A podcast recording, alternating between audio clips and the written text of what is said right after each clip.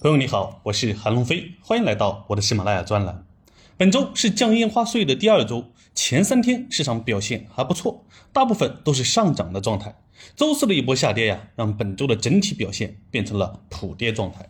只有半导体、军工和金融是涨的，分别涨幅百分之零点九五、百分之三点二一和百分之零点四八，军工最为强势。本周两市日均成交额再次大幅下降，从九千九百四十五亿下降到七千八百一十七亿元。上证指数也由涨转跌，跌幅百分之零点五三。在如此重大利好和政策支持的情况下，市场毫无人气，在场的投资者也被这种行情消磨的信心全无了。如果接下来还要下跌一年，该怎么办？不知道你有没有考虑过这个问题？在本周四会员直播中，我和同学们分享了康波周期，探讨了中国当下处在康波周期的哪个阶段，得出的一致结论是，当下中国不是处在衰退阶段，就是在萧条阶段。按照康波周期的理论，康波周期一共分为四个阶段：复苏阶段、繁荣阶段、衰退阶段和萧条阶段。其中，复苏阶段大概十五年到二十年。繁荣阶段五到七年，衰退阶段十年到十五年，萧条阶段十年到十五年。不管我们是在衰退阶段还是在萧条阶段，都处在经济周期往下走的二十到三十年的漫长时间里。我们很有必要思考刚刚提出的问题：如果接下来还要下跌一年，该怎么办？市场从二零二一年的二月十八日的三千七百三十一点以来，再也没有创出过新高，并且从二零二一年十二月开始持续下跌。下跌时间已经两年。回顾历史，二零零九年八月到二零一四年六月出现过超过两年的下跌行情，长达四年十个月。所以当下再下跌一年也不是没有可能，而且也有很多人都经历过这长达四年十个月的下跌，我就是其中之一。如果真是这样，相信很多人会在这一年中割肉离开市场，因为当下信心都已经被消磨的差不多了。更不敢想象接下来继续再下跌一年该是什么样的场景，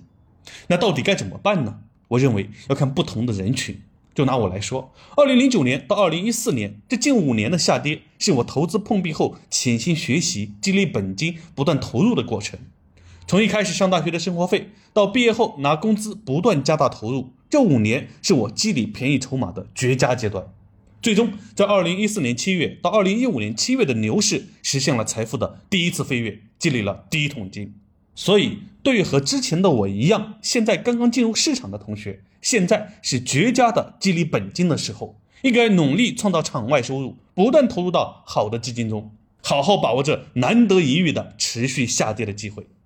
对于已经入场但还有资金可以继续投入的同学，除了下跌带来的机会外，还需要承担来自原本入场资金亏损的心理挑战，此时应该坚定信心，不要被手里的持仓暂时的亏损吓住了，要做好手里还未入场资金的分批入场计划，持续坚持。如果上涨，你原本在市场的可以收益；如果下跌，你后续入场的可以拉低成本。对于早已满仓的同学，可能最为被动，此刻只有来自满仓继续下跌一年的风险。而没有去获得更多便宜筹码的机会，这时考验的全是坚定的信念和强大的心理素质。最好的做法呢，是不要正面对抗这种挑战，最好是选择性的遗忘，把精力努力放在工作上，拼命赚钱，为自己争取更多的现金流，为接下来的行情争取更多的主动权。以上所有人群呢，都有几个隐含的前提假设：第一，是用闲钱投资的，没有加杠杆的，有现金流保持日常生活开支的。第二，相信未来市场一定会涨回来的，相信周期，相信国运的非悲观主义的投资者。第三，你买的基金是没有问题的，并且做了合适的组合搭配和资产配置。好了，接下来还会不会持续下跌一年呢？如果真的是这样的话，你会不会按照我说的去执行呢？我相信这里都会存在很多变数。真到那一刻，人性的本能永远是超越理性的思考的，这才是最大的挑战。在这种情况下，同学们呢一起抱团取暖，多听听每周韩老师的直播，是帮我们应对这种挑战的一个不错的方式。就在昨天呀，证监会发布消息，近日中国证监会召开专家学者和境内外投资者座谈会，会议就活跃资本市场，提振投资者信心，召开三场座谈会，分别听取意见建议。证监会党委书记、主席易会满、副主席李超以及证监会有关部门主要负责同志分别主持会议。吴小球、刘继鹏、樊云、林义象、高尚文等专家学者以及国内外主流投资机构出席会议。来的不是权威就是大佬。其中，林义象前两天公开提出拿出五万亿到十万亿的资金来稳定股票市场的设想与分析。国家的决心和政策的力度，我们不用质疑了，也期待有更多好的实际举措带起一波政策牛。